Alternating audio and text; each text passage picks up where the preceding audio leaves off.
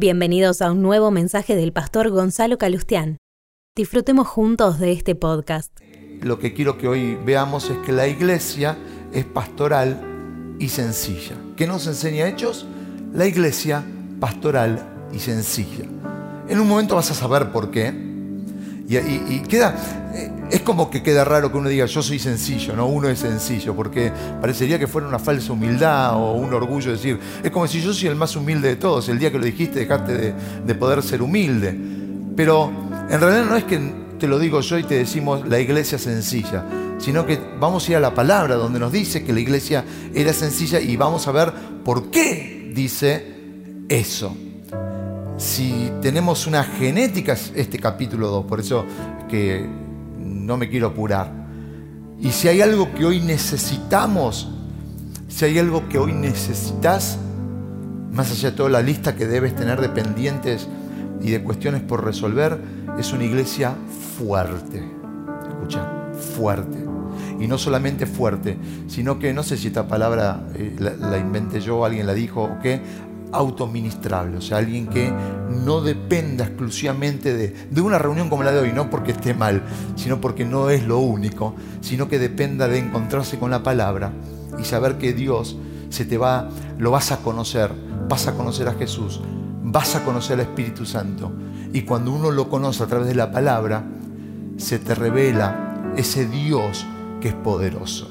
Por eso parte de la visión, para esta nueva temporada, para este nuevo tiempo eh, del trabajo que estamos viendo, tiene que ver con el mensaje del domingo pasado. Hay muchas cositas que yo te estoy contando que es parte de lo que ya estamos viviendo, porque cuando hablamos de, de una iglesia sobrenatural, de una iglesia que se mueve en milagros, no estoy hablando de tiempo futuro, estoy hablando de presente y de pasado, porque hemos vivido los milagros durante tantísimos y tantísimos y tantísimos años y lo hemos vivido estos últimos siete días y lo vamos a vivir hoy. Pero hablamos el domingo pasado de promesa, de doctrina, de milagros. Hoy quisiera que veamos pastoreo y sencillez. Pero para poder tener el hilo conductor de ese mensaje, veamos este pequeño resumen, así me, me, tiro de cabeza y podemos este, ver el mensaje, escuchar el mensaje hoy. Yo tengo una palabra que quiero compartirte que es una de las más importantes. Es fundamental. La iglesia sigue siendo la esperanza. La iglesia sigue siendo la esperanza. Es muy importante, y, esto es fundamental, saber para qué y por qué existe la iglesia. Y Jesús deja la iglesia bien organizada, bien comisionada, y Jesús dijo que nosotros somos su cuerpo y Él es la cabeza y que entonces Él no está, pero se haría presente en la iglesia, en, la, en el mundo, a través de su cuerpo. ¿Cuáles son esos fundamentos? Número uno, el Espíritu Santo es el principio y el constante de todo. Es que la palabra es nuestra principal autoridad. Jesús es y será siempre el centro. La palabra produce reacción. No nos podemos quedar quietos. La promesa es para sus hijos. La buena doctrina es innegociable. Hechos habla de la importancia de la sana doctrina, del buen conocimiento, y Hechos habla sobre un fundamento importante que está pegado en el mismo 42, en la parte B, que es no, yo le puse como título a este punto, no concibo la iglesia sin milagros. Cuando Jesús llega al hombre, hay una, hay una transformación en el propósito del hombre. Mi propósito era uno, hasta que me encontré con Jesús. Cuando pasó ese tiempo y cuando empecé a tener encuentros con Dios, encuentros con su palabra, el propósito empezó a ser otro, porque me di vuelta. Y esa es la expresión, darse vuelta hacia la luz. Ese fue el resumen de, los otros días. Y hoy tenemos estos dos fundamentos que me gustaría compartirte y como siempre le doy gracias a Dios porque los músicos no solamente que nos ministran, que vienen temprano, eh, que, ensayan, sino que ahora son la congregación y son los que apoyan la predica, porque es la única congregación física, ¿no? Entonces ahí, están, aunque están todos tapados con el barbijo, ni los ojos le veo a algunos, ya este, parece un pañal descartable que, que algunos tienen tan grande, eh, pero...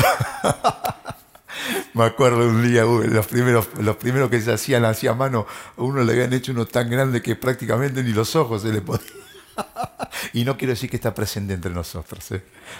pero no, no, no, no. Pero, pero me, dio mucha gracia ese día.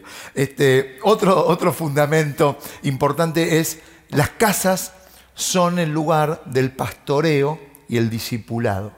Cuando seguimos leyendo Hechos capítulo 2, ahora nos encontramos con el versículo 46 que nos cuenta y nos relata que, y perseverando unánimes cada día en el templo y partiendo el pan en las casas, dos situaciones ahí, la cena del Señor, la Santa Cena, y la convivencia o la administración en los hogares. Eh, comían juntos con alegría y sencillez de corazón. Ahí tenés, ahí tenés el otro punto, pero lo vamos a ver después.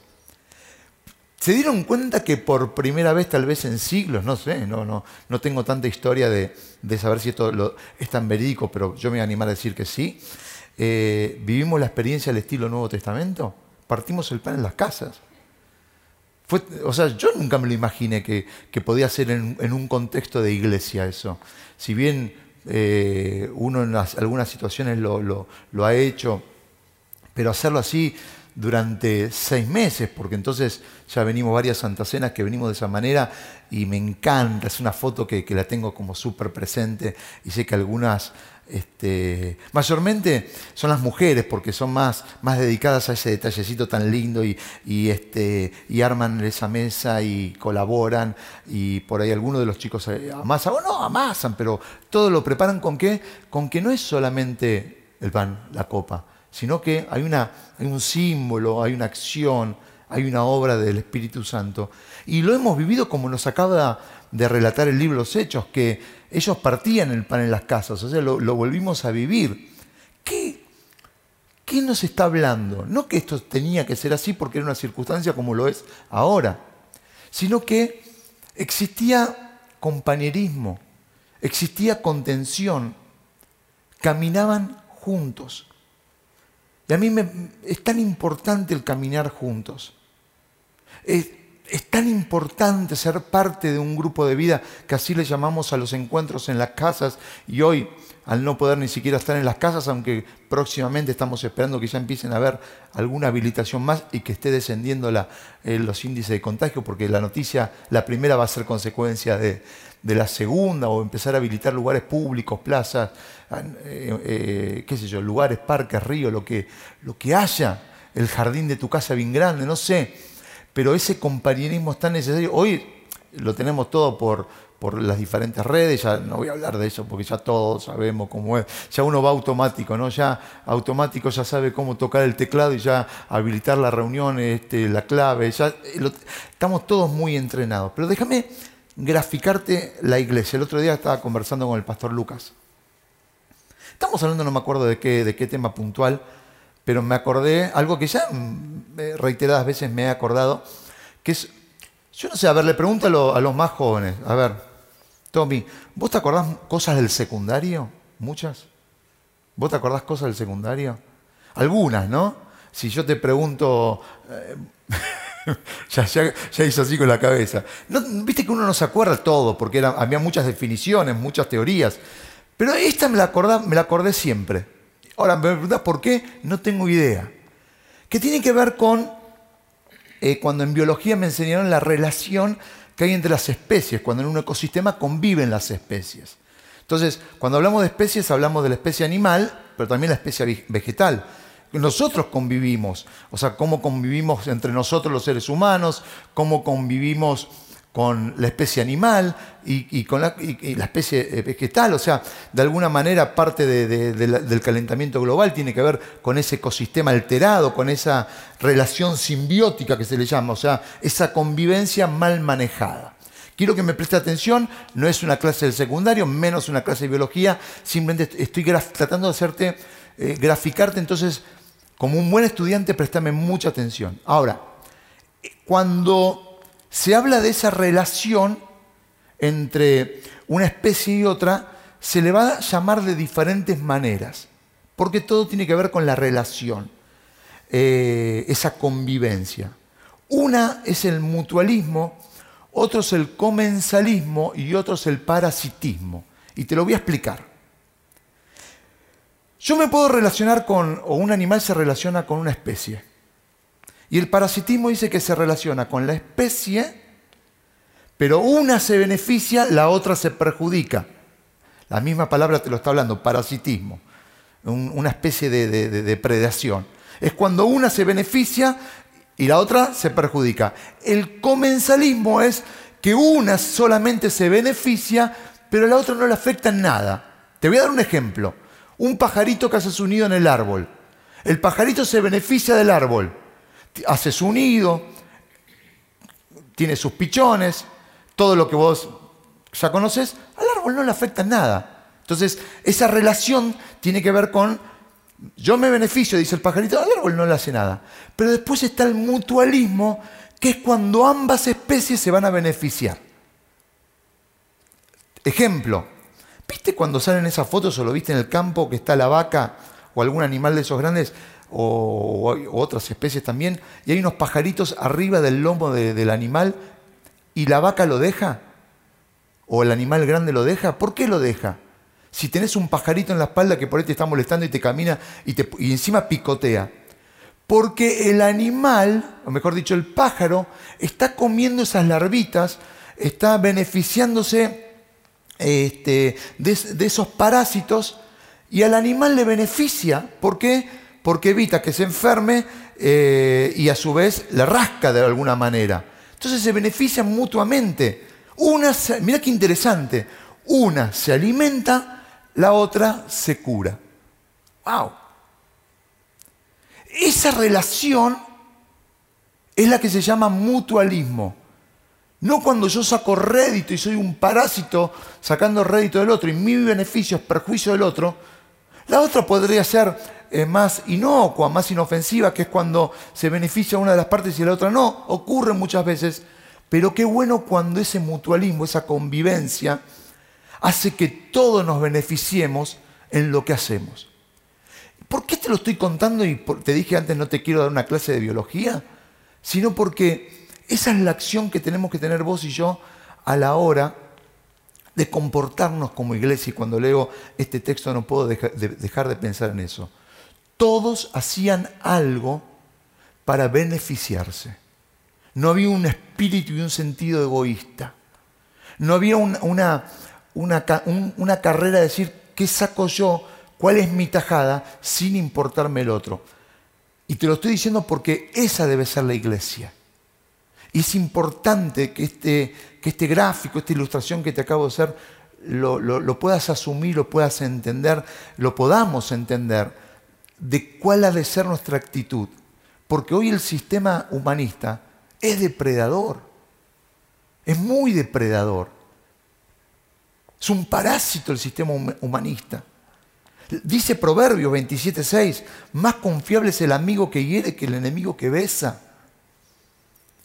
A veces el sistema se parece a la fábula del sapo y el mosquito que le dijo, te traigo y somos uno. Y en realidad cualquiera que tenga sentido común sabe que el sapo le estaba mintiendo al mosquito, porque le estaba diciendo, te traigo, somos uno. No, te traigo, sos mío. Y cuántas veces hemos luchado, inclusive cuando hablamos de la unidad y hablamos de la unidad de la iglesia, la unidad pastoral, que no es te traigo y somos uno, sino que no te puedo tragar para que seamos uno. Tiene que haber un mutualismo, una relación y de vuelta. A veces, si no, no quiero que esto lo lleves eh, ni siquiera a un partido político y ni siquiera que lo puedas ver en un sentido político nada más. Por eso hago esta aclaración porque sería muy sonso que uno diga, ah, pastor, estás bajando línea por esto o lo otro. Si tuviese que bajar línea o decir algo, lo diría. Pero como esto no le pertenece, lamentablemente, sería bueno que uno solo sea el responsable de lo que te voy a decir, pero no le pertenece a uno, lo puedo, lo puedo decir y no, y no se refiere. A veces parecería el sistema, y te lo voy a ilustrar de esta manera. que te dispararan un disparo, un tiro en las piernas y después te regalen las muletas para que camines. Yo no quiero que me hagan eso. Pero a veces lo vemos.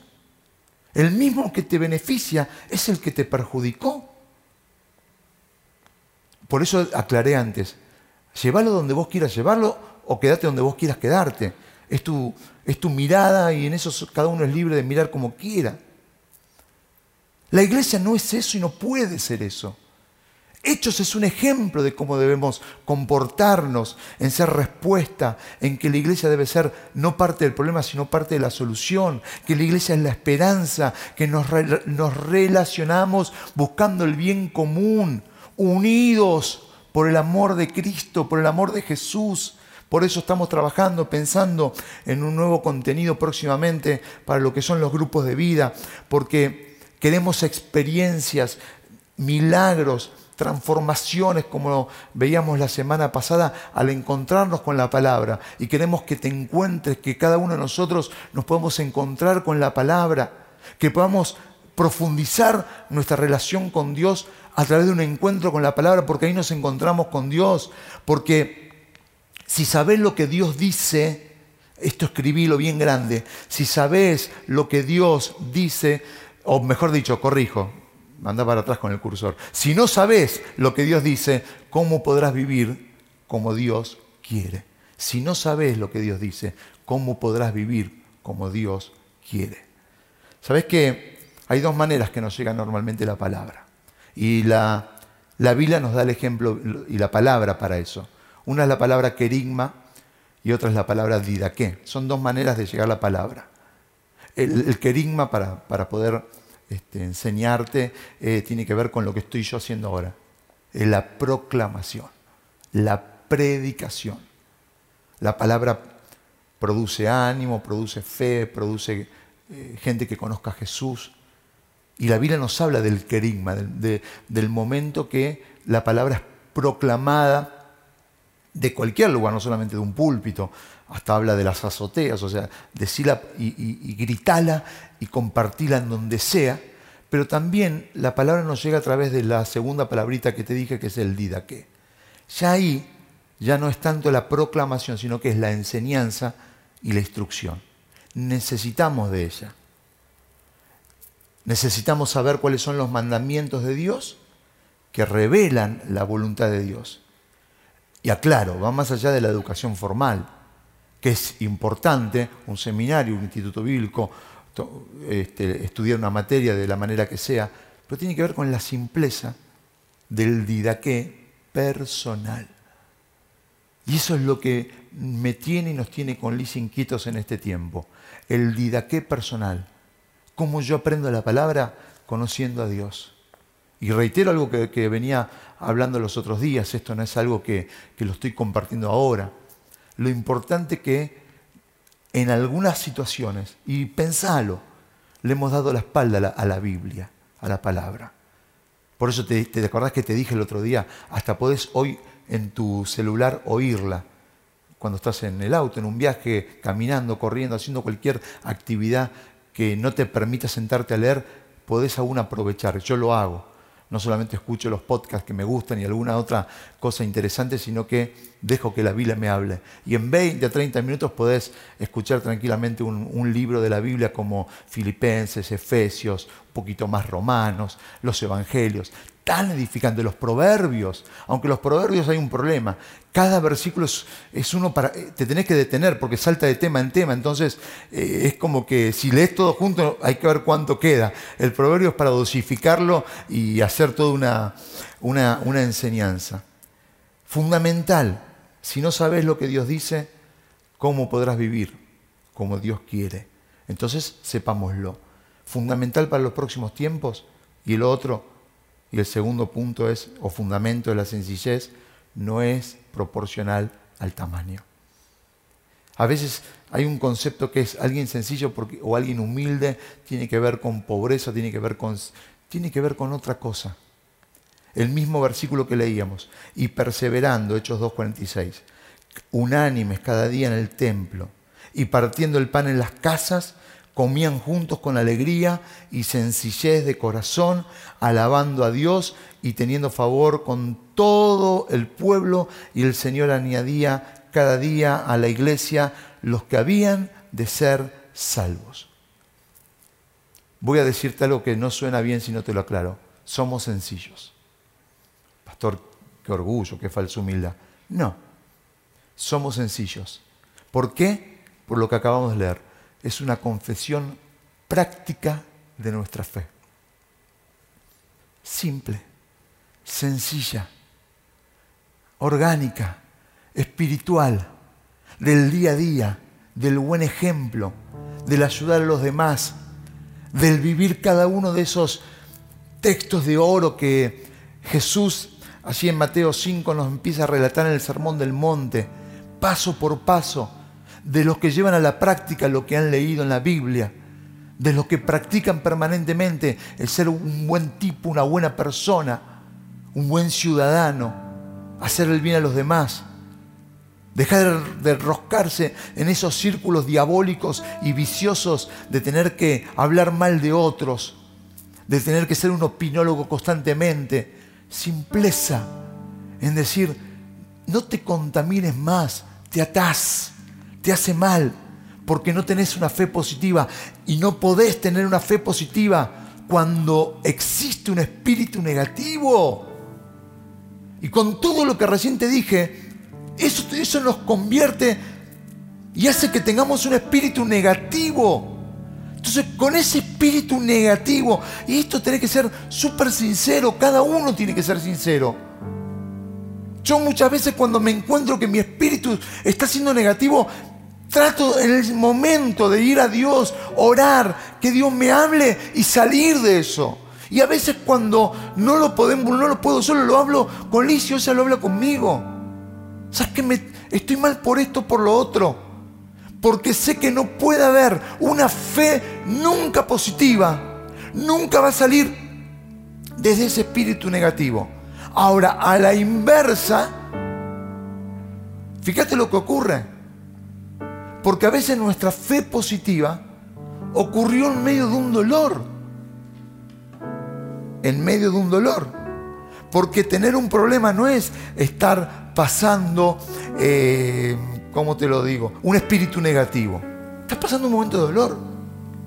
Espíritu negativo es cuando tu mente está, está contrariada, cuando tu corazón está contrariado, cuando tus pensamientos van totalmente a contramano de los buenos pensamientos. Pero aún en el dolor, vos podés guardar esos pensamientos. Mi fe positiva muchas veces obró en medio del dolor. Nunca me, voy a olvidar cuando partió mi papá con el Señor en el año 2012, 26 de diciembre. Fue bastante duro, difícil. Y yo durante los últimos días había estado preparando una palabra que Dios me había dado, inclusive era para cerrar el año. Y son esas palabras que son puntuales para un día, porque es para cerrar el año y lo que sentíamos de Dios que era algo fuerte, que era profético lo que venía. Así que ese domingo, que no me acuerdo exactamente si era 29, 30 de diciembre, era el, día que yo volvía de estar con, mi familia y fue ahí donde él parte con el Señor, donde fallece. Y volví, con, ese sentimiento de sentir que tenía la lengua pegada al paladar, como ocurre cuando uno está viviendo los duelos, las situaciones difíciles. Pero tenía una palabra. Y sabía que esa palabra no era bueno, la comparto dentro de dos semanas, dentro de tres semanas. Y fui a Dios en oración. Dije, bueno, voy, la comparto y regreso. Por ahí no es un día que tengo todo el mayor deseo de sociabilizar o de... ¿Por qué? Son esos momentos muy íntimos, muy personales, muy de adentro, que uno por ahí necesita más el silencio, la quietud, el Señor, la caricia, el abrazo al alma, eh, el, el soltar, el aprender a soltar, que eso es propio de un duelo pero había algo dentro mío que seguía encendido y era esa palabra. Porque era especial y era para cerrar ese año. Al tiempo me di cuenta por qué Dios me había dado esa palabra. Porque fue la que marcó los siguientes cinco años, por lo menos, de nuestras vidas y de la vida de la iglesia. Fueron los más audaces. fueron los más revolucionarios. Pero ¿qué sucedió?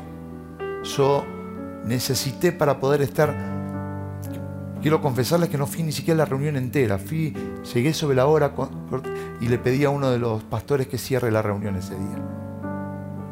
Solamente quería cumplir con ese fuego que era compartir esa palabra, pero tuve que ir a Dios a pedirle fuerzas en Él.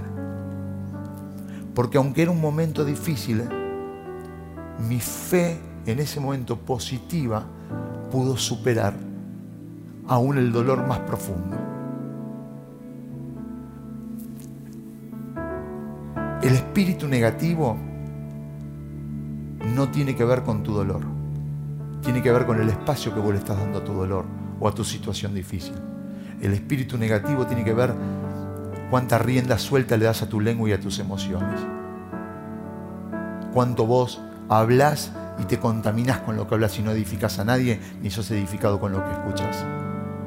Pero aún en medio de una situación dura y difícil, la fe positiva, el, mirar y seguir buscando fuerzas en Él, hace que esa sencillez que dice la Biblia que vivía eh, el pueblo de Dios en el libro de los Hechos, haga que llegue una fuerza que puede ser y que será la que te levante.